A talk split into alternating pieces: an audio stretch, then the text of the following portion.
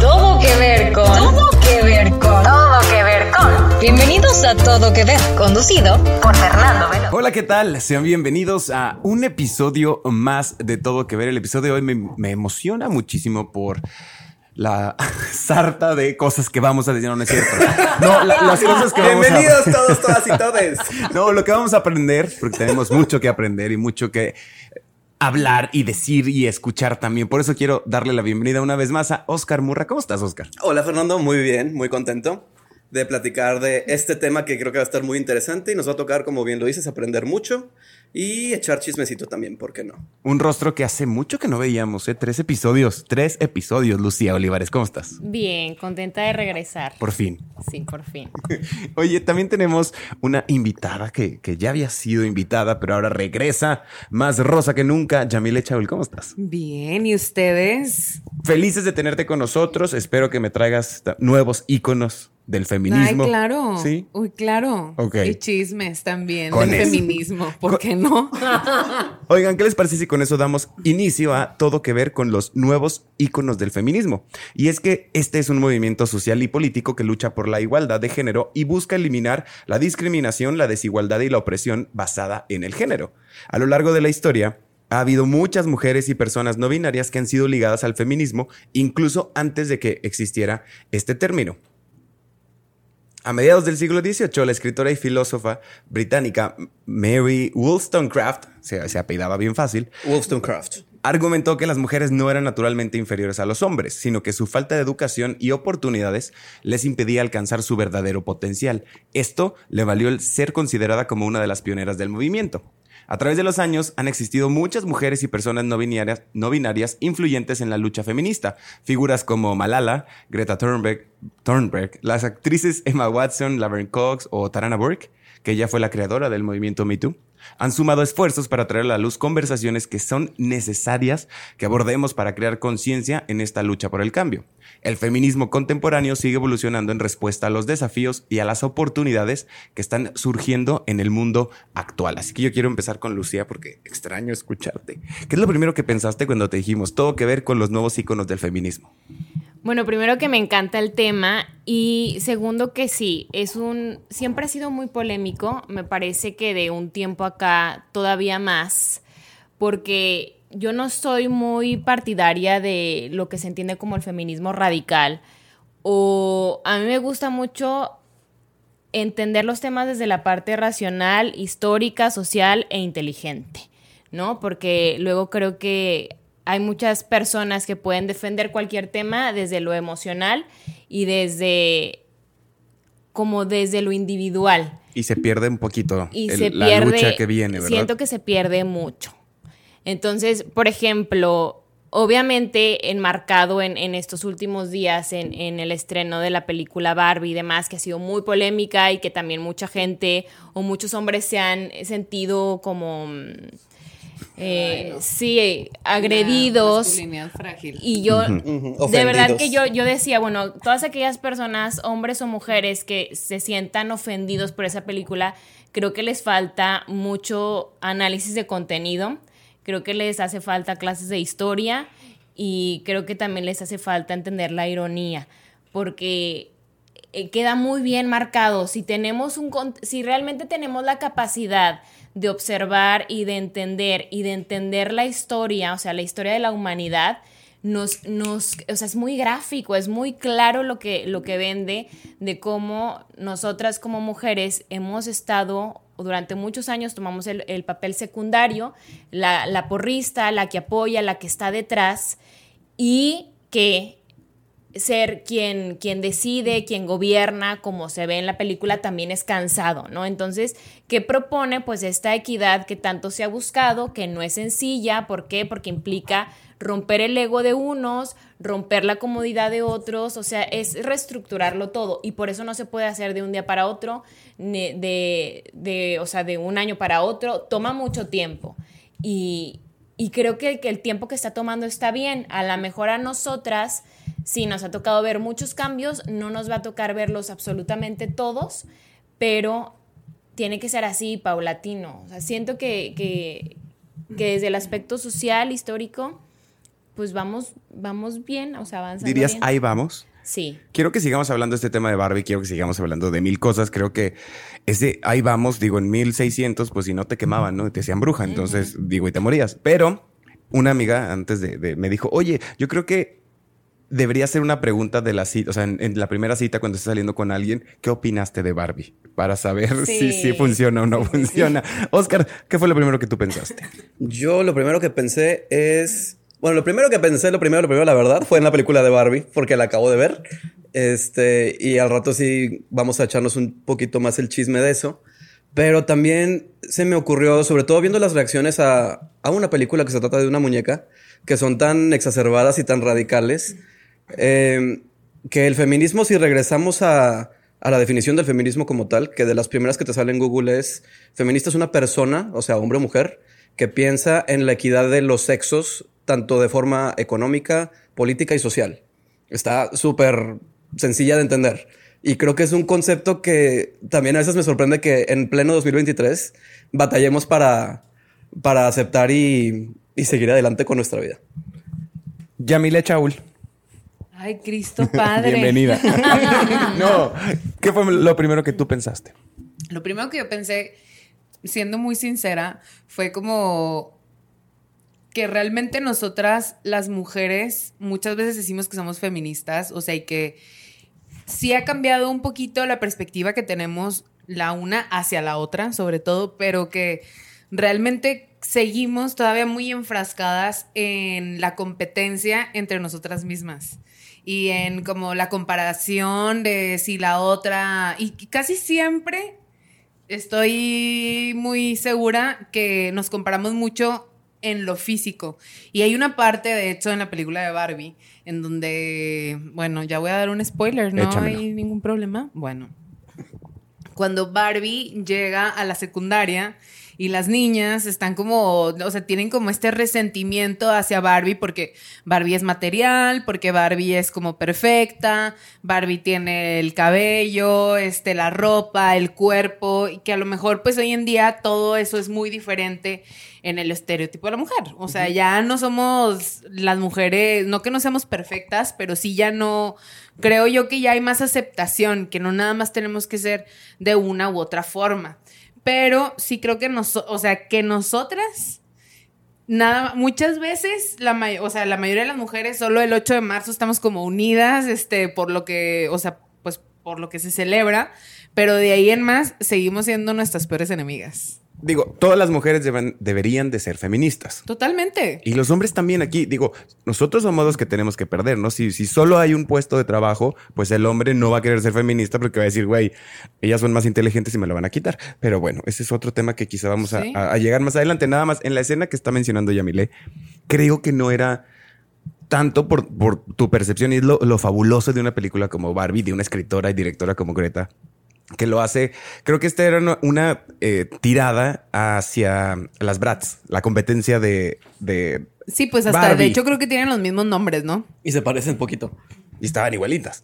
Más allá Les de, de- los de la perfección y de Están chiquitas todavía, amiga. No, Dales y chance. Yo ¿Se sabes en qué parte de la película sentí que marcaron el tema de la competencia cuando, cuando las Barbies deciden, o sea, que, que los Ken se empiezan a pelear. ¿Y qué hicieron? O sea, provocar celo entre ellos. Cuando Ajá. están todos reunidos como en parejitas, entonces están los Ken cantándole a las Barbies y de repente una se levanta y se va con el otro. Entonces, creo que eso, al final de cuentas, si, si tenemos el entendido de que, porque también Ken le dice a Barbie, es que no, no es un Ken solo, es Barbie y Ken. Entonces yo me identifico a partir de ti y creo que eso suele pasar mucho a las mujeres. Yo me identifico a partir de ti. Por eso es Lucía de, o sea, cuando te casas con alguien, ¿no? Como si tú, Ah, sí, claro. si fueras como posesión de alguien más. Entonces soy la señora de. Y cuando cuando vemos que una mujer es muy bonita, muy inteligente, muy simpática, que llama mucho la atención, entonces es tu competencia porque puede llamar la atención de otros hombres o de tu hombre, entonces te va a ganar tu lugar y tu identidad. Entonces, ¿tú quién vas a ser si ese hombre que es tuyo o el que a partir de él tú existes? Pues yo la quiero exterminar, ¿no? O sea, quiero que desaparezca. Entonces, cualquier mujer que sea bonita, que sea atractiva, pues que se vaya, por favor, porque me, pues sí, me está robando algo. ¿Crees que seguimos viviendo es- Sí, ese... 100%. Sí. 100%. De hecho, yo el sábado tenía una conversación al respecto de eso. Y era esa, o sea, era pues al re- o sea, el tema, ¿no? De es que obviamente no te no te voltean a ver bien o te hacen caras porque pues te ven como la amenaza, ¿no? Y yo, pues hoy en día no debe de haber una amenaza entre nosotras. Si tú tienes la seguridad de la persona con la que estás, ¿por qué una mujer va a ser amenaza? Solamente porque tiene algo diferente a ti. Y no creo que solo una mujer, eh, creo que es más el autoestima de todas las personas. O sea, creo que también nosotros nos sentimos amenazados porque llega el Ken más guapo y no llegó Alan o Oscar. Pero no tanto, güey. Pues Yo sí, creo que ¿no? con las mujeres es todavía más marcado. Sí. A nosotros no se nos enseña tanto a ser competitivos en torno a nuestro físico, creo. O sea, Yo- nos tienen logros. Y a las mujeres Ajá. es de que, mira, esa se ve más así, así que aguas. En el mundo homosexual, ¿tú crees que no? De verdad, con el gay shaming y con tu body shaming, y- ah, perdón, eso lo tengo otra vez, y con tu cuerpo. Con tu, um, sí, o sea, crítica a tu cuerpo Crítica. y... Sí. Creo que es más una, una cuestión de autoestima y no de eh, género. No, o sea, sin duda se da, pero creo que no es tan marcado. O sea, siento que nosotros, este, como hombres se nos enseña más a, a envidiar o a buscar ser Sí. más económicamente El fuertes que el otro. ajá. Este, y a la mujer es también mucho el cómo te ves. Pero también creo que eso forma parte de- del tema de los roles de género. O Sí. sea, ¿por qué? Porque, o sea, ¿por qué va a ser, fíjense, en un grupo de, de amigos igual y hay alguien que sea muy guapo, pero no necesariamente es el que llama más la atención, es el que tal vez es más abierto o el que tiene más dinero o el que organiza los planes, el que es como más líder. Y, y al final de cuentas, sí siento, no sé, tal vez, imagínense, si va a entrar alguien nuevo a una oficina a trabajar, por lo general, entre las mujeres no piensan qué tan inteligente o buena va a ser en su trabajo. tan pero si se está guapísima. Sí, ya es la amenaza. Sí, es una amenaza. Si está guapísima, si tiene un cuerpazo. ¿Por qué? Porque ya está todo organizado en la oficina y ya te llevas tú muy bien con tus compañeros y de repente vas a estar escuchando que tu mejor amigo va a estar diciendo, está buenísima esa mujer. Y qué curioso. Y, y te va a dar coraje. Pero no es algo que podamos decidir hacer. O- hoy decidí ser la más guapa, hoy no. O sea, no. O No, ser la más eres. alta, o ser. Así eres. Así eres. Pero, o sea, por eso creo yo que nosotras las mujeres somos nuestras peores enemigas muchas veces. Porque, como decían, o sea, el hombre no se va a preocupar por eso. Es que yo creo que este es algo que dijo un hombre. O sea, entre ellas deben de ser las peores enemigas, entonces se van a. O sea, no, de verdad no creo que no, sigamos. no que- dijo un hombre. Yo creo. No, yo creo que nosotras seguimos también con el, o sea, con los cánones de belleza, o sea, de siempre. Muy, sí, muy altos. Ajá, y es como el, no, o sea, yo siempre, es un tema que hablo mucho con mis amigas y digo, ¿por qué la mujer siempre se tiene que mantener joven? O sea, las mujeres, digo, ya hoy en día también el hombre se pone botox y las cremas y, y rellenos y todo, pero 100% creo que las mujeres somos las que más hacemos eso. La mujer tiene que tener los labios grandes, ¿no? O sea, digo, no es una, no, no, e- no es una norma, pero creo que te- eso te hace más atractiva. Ya, él tiene que, según Ajá. la sociedad La y, no las reglas de la belleza. Ajá, no, ¿Cierto? debe- no debemos de envejecer las mujeres, o sea, debemos de mantenernos siempre jóvenes. Yo, eh, yo me voy a ver igual de 40 años, de, de 30, perdón, toda la vida. Este, Perdón, 28. Sí. No, te- no se nos deben de ver las canas, no debes de engordar, o sea, Se si te embarazas, ex- no, claro, y si te divorcias, no, cállate, o sea, Ya, va, ya eres, no, y ya eres parte del, o sea, ya es como si te hubiera marcado el hombre con el que estuviste casado. Y yo, eso es algo que, que he defendido muchísimo, porque yo soy divorciada y es como el, ¿por qué me vas a poner un estigma de que yo fui de alguien cuando, a ver, tú, tú, tú tuviste novias? A lo mejor es diferente el casarte a tener una relación de noviazgo, pero es como si cada mujer con la que tú has estado te perteneciera. Porque nada más cuando nos casamos y como tú decías, o sea, cuando te conviertes en la mujer de, porque ellos no son el hombre de. O sea, no es este. Porque creo que es ahí el para un hombre es diferente porque es desde la yo yo la tuve. De hecho, los hombres lo presumen más, ¿no? Sí, yo anduve con El ella. hombre es como el yo- cazador, o sea, yo la- fue, es fue mi mía, ¿no? casi. Ajá, sí, y, y ya no, ya, pues ya no la quise. Y para la mujer es como, lo te, o sea, tenía ese estatus y lo perdió. O sea, se habla más como de la pérdida y del hombre más, como lo decías tú también, Oscar, de, de, de estos logros, ¿no? Pues sí, ya no, ya no, pero pues ya fui, ya, Ajá. ya fue, ¿sabes? Entonces con que tengas como una palomita ahí en la lista, pues ya está perfecto. Yo salgo bien librado. Es Pero a la mujer la desvalorizan, ¿sabes? Exacto, o sea, sí. te desvalorizan por haber hecho eso. Inclusive, si tú tomas, si tú fuiste la que tomó la decisión de ya no estar en la relación, te siguen como, ay, no, o sea, es que seguramente a ti te mandaron a la fregada. Y es como, güey, no. ¿Por Creo que eso- ¿Por eso qué lo estamos arrastrando, porque Ajá. antes solo era las mujeres, o sea, las utilizaban sobre todo en la cultura pop para o provocar un cambio en el personaje, o sea, de le puso el cuerno con otra, pero el chavo está bien, pero Exacto. la otra. O no sé si se acuerdan de la secretaria que se metió con el jefe y de que, güey, ¿de qué hablas? O sea, todos en la oficina, como en los doctores en Grey's Anatomy, todos contra todos y, y nos están diciendo, Exacto. esa doctora es menos doctora porque se metió con no sé quién, ¿no? Pero creo que eso es algo que estamos arrastrando de los 80s y de los 90s, porque según esto hay unas olas que, que Oscar, antes de Antes que de me las olas, platiques. porque estamos platicando de eso. ¿Conocen, lo- de ¿conocen ustedes olas. lo que es la prueba de Bechtel? Sí. No. Bueno, hagan de cuenta que de no. Bechdel. La prueba de Bechtel es un test que se, se originó para medir si un contenido de la cultura pop, una película, un libro, una serie, tiene equidad de género en sus personajes. Y consiste nada más en tres preguntas que están... Y es increíble la cantidad de películas y series que, no lo cumplen, pasan. Que no lo pasan. Bueno, miren, eh, ahí va la definición formal. Es un método para evaluar la brecha de género en películas eh, y por extensión series, otras producciones artísticas.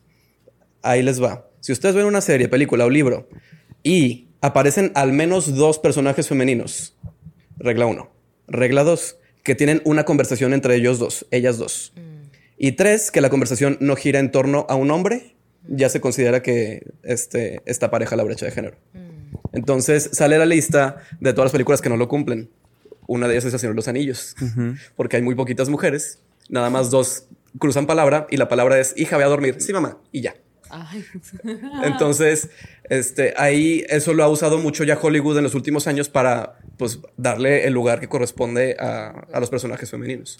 Y me gusta. Y deberíamos de... digo, Interesante eso. y, y estamos teniendo una mayor eh, relevancia de, de personajes femeninos en la cultura pop. ¿Se han dado cuenta de eso? Piénsenlo rápidamente en lo que vamos a escuchar, a platicar del chisme, en qué es lo que está pasando en el mundo. Sé que Oscar me trae un chismecito muy bueno. Estos son los trending topics de este capítulo. Muy bien. Los trending topics de este episodio en realidad es como un mini resumen histórico-cultural para ponernos en contexto con el tema feminista. Este, o no iba a leer eso, o ya la cagué. No, ya. A ver, regrésate. Me regreso, me ¿Qué regreso. chismecito me traes? ¿Yo empiezo? Empieza tú mejor. Ok, Sí. ¿qué creen? Es que dos meses después de su estreno en los Estados Unidos a través de la plataforma de Hulu, por fin llega a México la segunda temporada de la serie aclamada titulada El Oso. Ya aparezco Adela Micha, ¿verdad? Titulada, llamada Info. Le no. dicen. Entonces, después de... eh, ha tenido muy buen recibimiento, ha tenido muy buena, buena crítica. Menciona a Taylor Swift dos veces o tres veces y eso me encanta.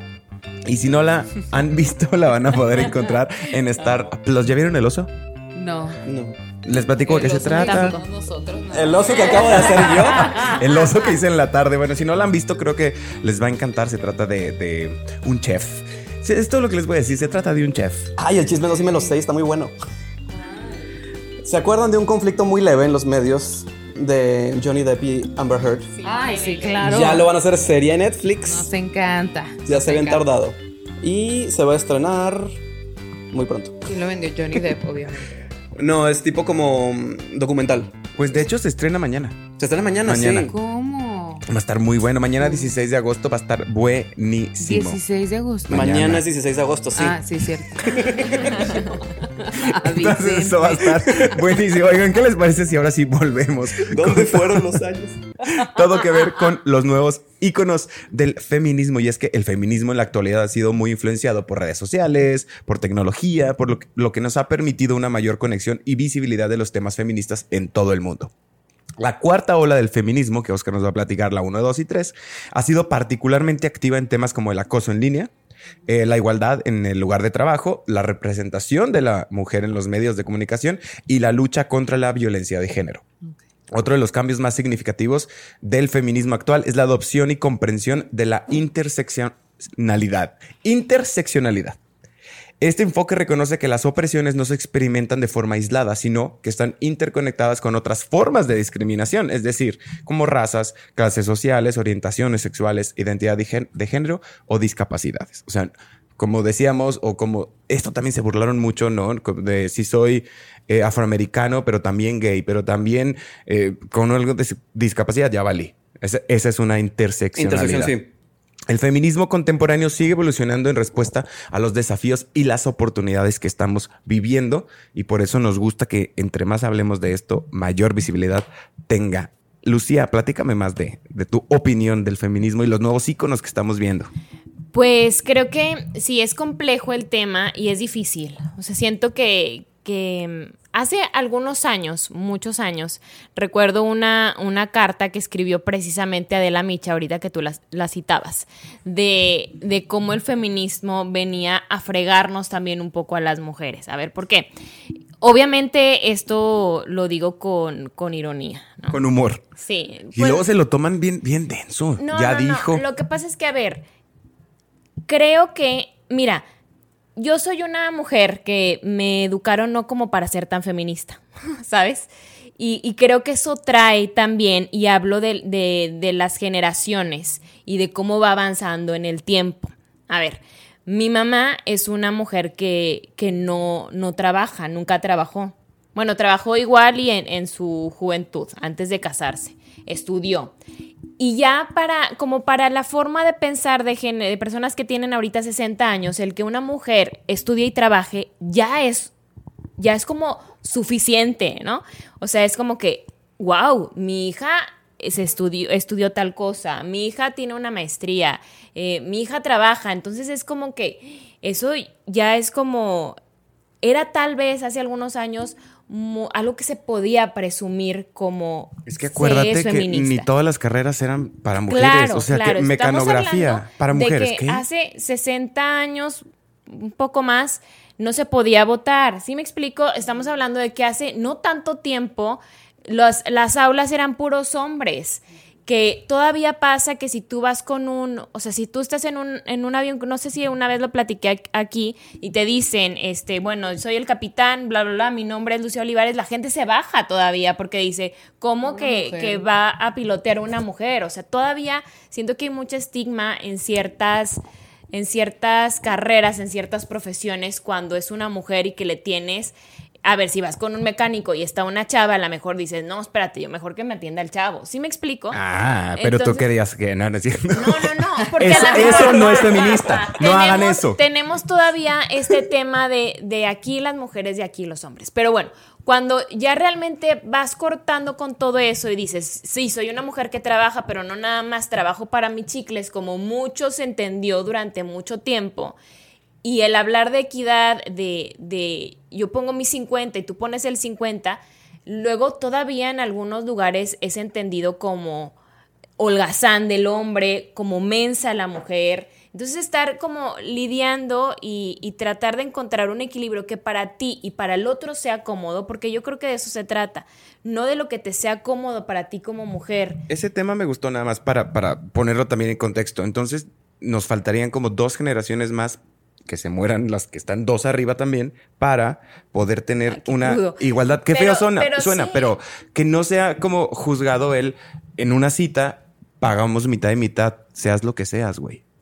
Es que, es que siento que ahí falta que los hombres intervengan más y que sean escuchados también, porque está también la forma en la que ellos fueron educados y hay muchos hombres a quienes les resulta sumamente incómodo que una mujer pague algo y les resulta sumamente incómodo y tienen mucho miedo porque a mí me lo han dicho.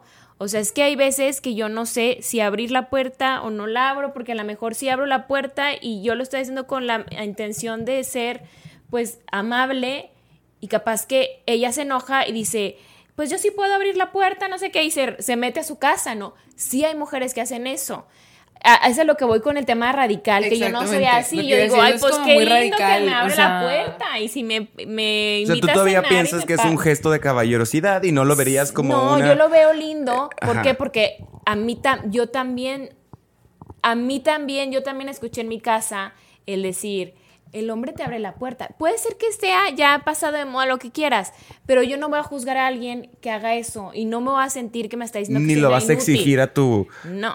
futuro cita. No, No, le vas a o decir, sea- a mí me la tienes que abrir porque yo pienso así. Ah, hay gente que también, y no me va a bajar del carro hasta que me abra la puerta. No, yo estoy muy rápida. Ya vi.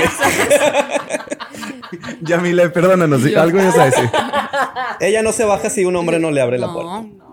No. No, te creas, no, pues, o sea, No, está digo, bien, está es muy bien. Digo, es, es, es lindo, como tú decías, o sea, es un detalle de caballerosidad, porque también creo que, pues, no todos lo hacen, o sea, digo, a mí creo que me llegó a tocar alguna vez que era así como de tú tienes manos y tú te puedes abrir, o sea, de parte Eso no del está hombre. padre. No está nada, nada padre. Y pues lo que decías ahorita de lo del 50-50, yo tengo, o sea, he escuchado a muchas amigas mías como el, el típico consejo que dan los papás de tú pagas un recibo de agua en tu casa y te van a agarrar de, de pendeja. Pagadora de recibos. sí, Y ya, de ahí no sales. Ya de ahí no vas a salir. Pero, o sea, yo digo, imagínate que estás en una situación un poco complicada en tu casa, o sea, con tu marido. Si tú le sigues diciendo eso a tu hija, ella se va a aguantar las, o sea, se va a aguantar los maltratos de un hombre por quedarse en esa relación simplemente porque ella no hace nada por ella.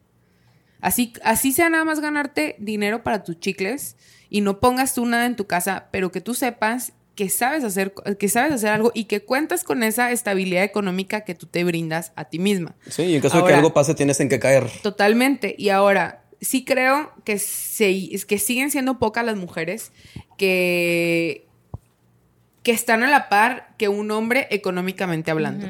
Que están, o sea, todavía es como súper raro, ¿no? El, no sé, una mujer que tiene un negocio muy cabrón, o sea, que levantó ella sola, que ella se mete, no sé, con proveedores que literalmente tratan con puros hombres y que ahorita no sé, no sé, se me viene a la cabeza mucho por lo del meme de ya estoy más cerca de conocer a los marcianos que comprar una casa. O sea, eso de la mujer que, que prácticamente son pocas las mujeres que logran comprar una propiedad de ellas, o sea, para ellas, con el dinero de Sí, ellas. hay más registros a nombre de hombres que de Ajá, de mujeres. hombres. Pero esto tiene que ver con la falta de oportunidades, ¿eh? Esto no, Sí, es, no es capacidad. No, no, esto no, es- para nada. Pero también creo que es porque seguimos todavía un poquito con el pensamiento.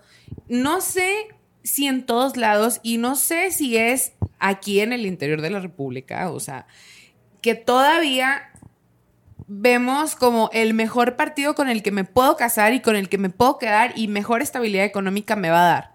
Y a lo mejor tú eres una mujer que tiene mucho talento y mucho potencial para hacer muchas cosas, pero te encierras en esa mentalidad y ya no sales de ahí.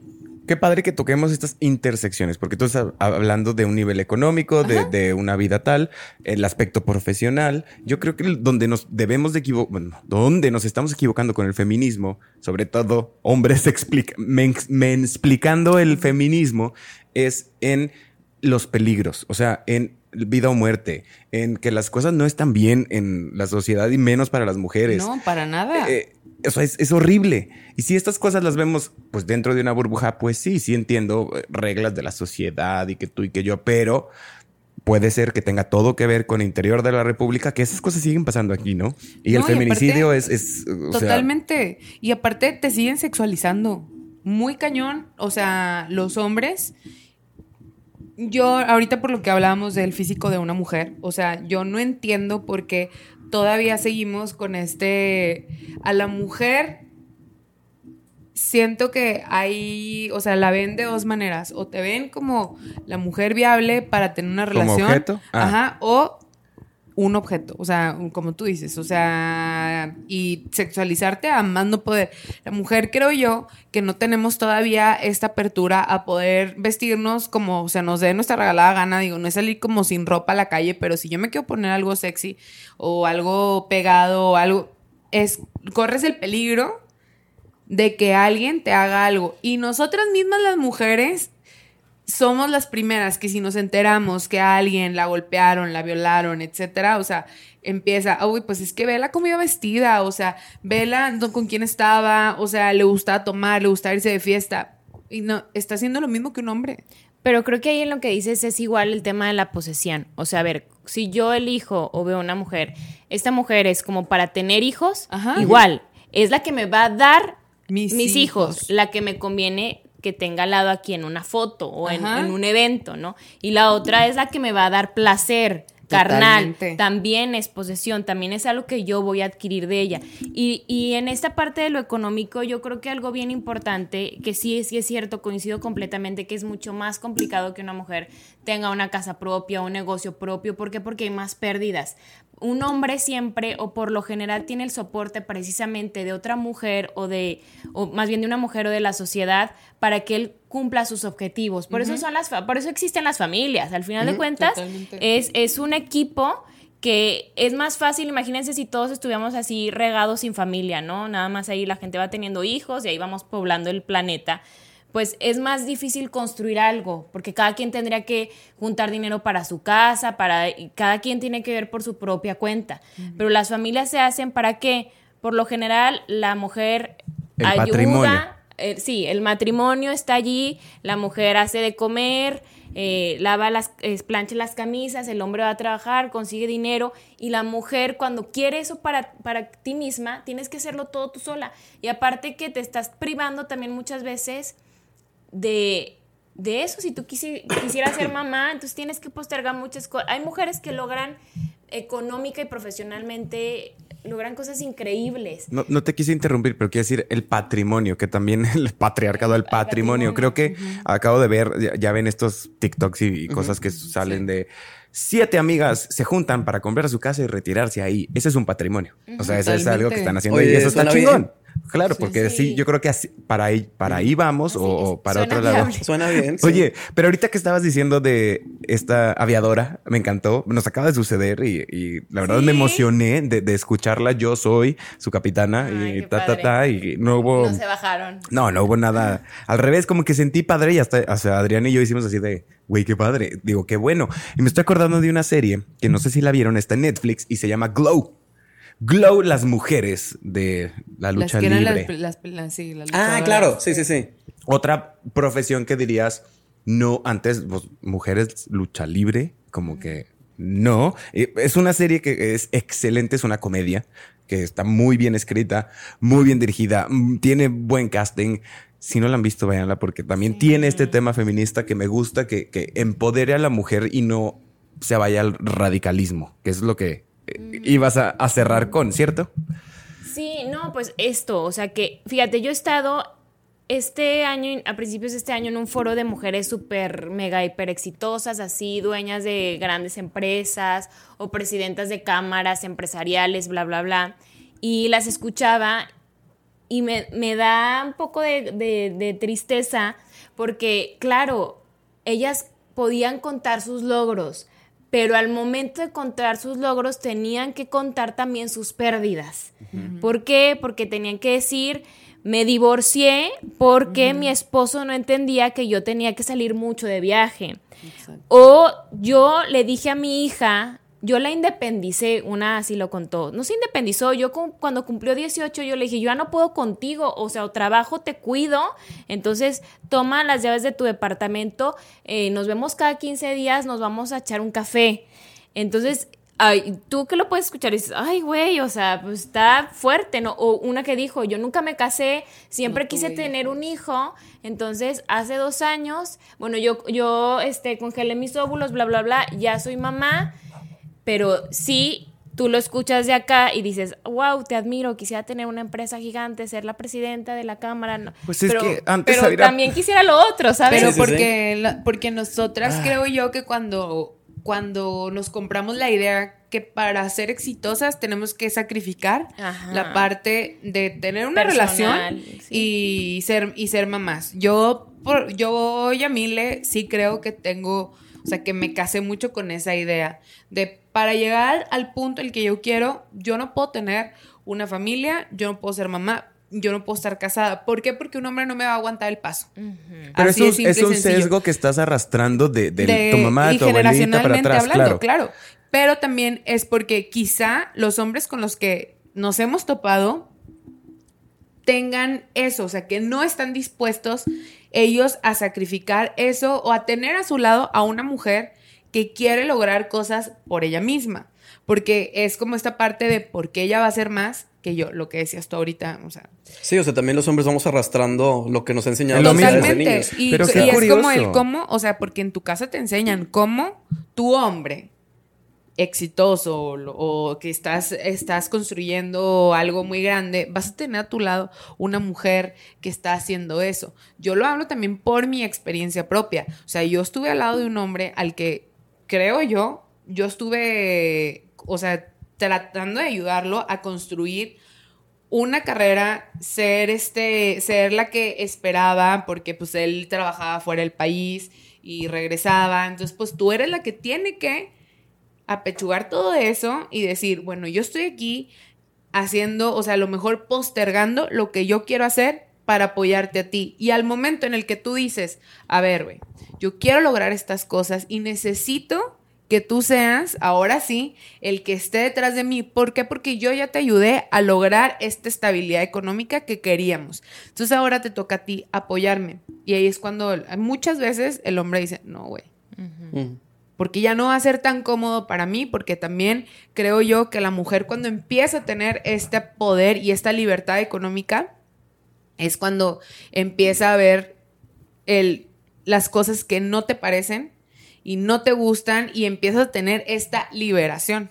Lo entiendo perfectamente, pero creo que otra vez no hay que radicalizar las No, cosas. no, no, yo no digo que todos No, sean y, así. y quien nos esté escuchando, si, si en tu casa, en tu matrimonio, para crear un patrimonio, te toca o quieres, o estás haciéndolo feliz, eh, eh, el, el apoyando a tu viejo, se vale, ¿eh? O sea, es- es- no es No, antifeminista. Totalmente. Sí, sí. Es que yo, yo creo mucho eso que después nosotras mismas, las mujeres, decimos, la que está en su casa apoyando al marido, ay, qué pendeja.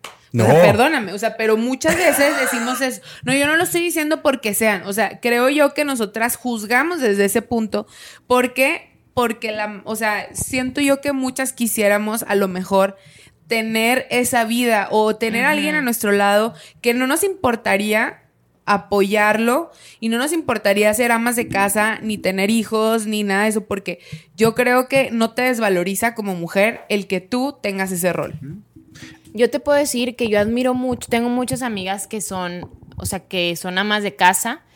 Las admiro mucho porque es algo completamente ajeno a mí. Yo, yo soy muy buena para muchas cosas, me considero una mujer muy inteligente para muchas cosas, pero en el tema del hogar y de, como es algo que, que no he vivido, me siento, o sea, lejana.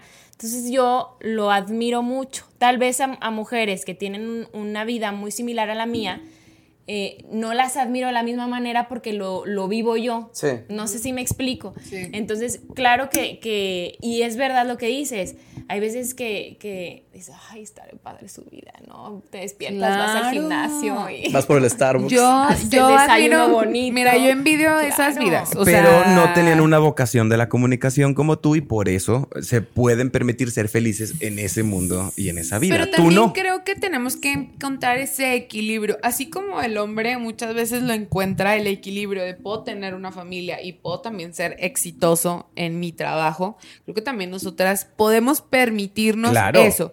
Pero, o sea, siempre creo que es hablar, o sea, dejando de ser tan duras con nosotras mismas. Sí, creo que el equilibrio es difícil, ¿eh? Sí, y Porque y aparte, nosotras no es porque las uñas somos bonitas radicales. como tú, estar Cuesta. peinada, bo- o sea, aparte, arréglate. Yo digo, ¿a qué hora? Es que otra vez, no- no- fíjense cómo vamos brincando en, en el pero, pero, pero. Mira, yo eso le decía una vez a un hombre.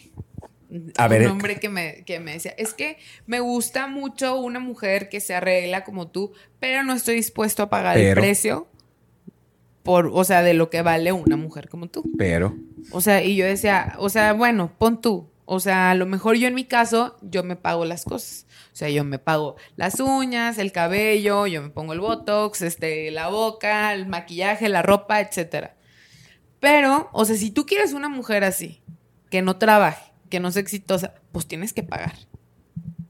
Y hay éxito en, en otras cosas que no son solo profesionales, ¿no? Nada más No, para que quede claro. Ah, Pero claro. entonces, creo, volviendo a la película de Barbie, esta escena de América Ferrara donde se echa su discurso pa- para... Ay, sí, Para cambiar. Creo que es Sí. perfecto porque es el del pero, del pero, del pero, del pero. ¿Se acuerdan de esta frase de antes que espero no volver a escucharlo o que no se escuche tanto como detrás de cada gran hombre hay una mujer? Ay, gran sí. mujer. Ay, sí, casco. Que creo que, digo, vamos evolucionando, vamos cambiando la forma de cómo debe ser las cosas, pero se saben esta historia de Michelle Obama y si no Yo se la saben, es la misma, sí. no sé por qué Me acaba de mira, salir. no, no es broma.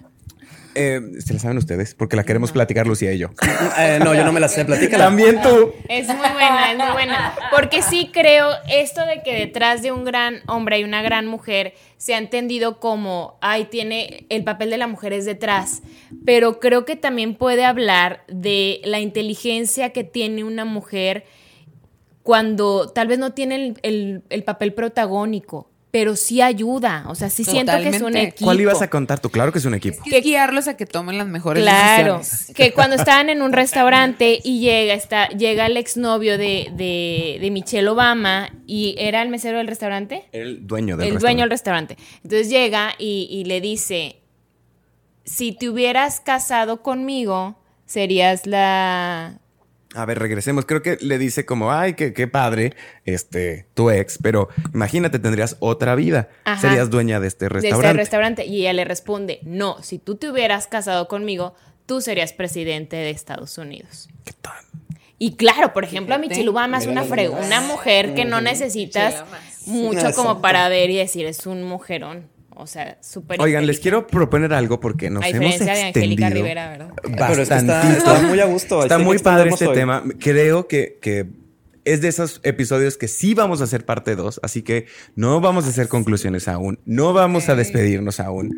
Mejor los vamos a dejar con una historia. No, que en, en el, en el siguiente episodio nos platicas esta historia de, de- la historia de la historia. Claro. Muy las bien. olas del feminismo. Sí, las olas del feminismo. Y también traemos todavía más series y más películas que les vamos Que a nos pusimos muy intensas. Es que está muy bueno. No, pues es que. Es que da para no, mucho. Y yo creo que todavía podríamos seguir unas dos horas más aquí hablando de esto. Y también me emociona escuchar la opinión de Adrián Murra, así que sí, así los vamos a dejar medio picadillos, medio pican, picanó y nos vemos en dos semanas con los nuevos íconos del feminismo, parte 2. Muchísimas gracias, Lucía, Gracias. Oscar, Yamile y ustedes que nos escuchan. Vamos a seguir hablando de este tema. Yo soy Fernando Veloz y esto fue Todo que ver.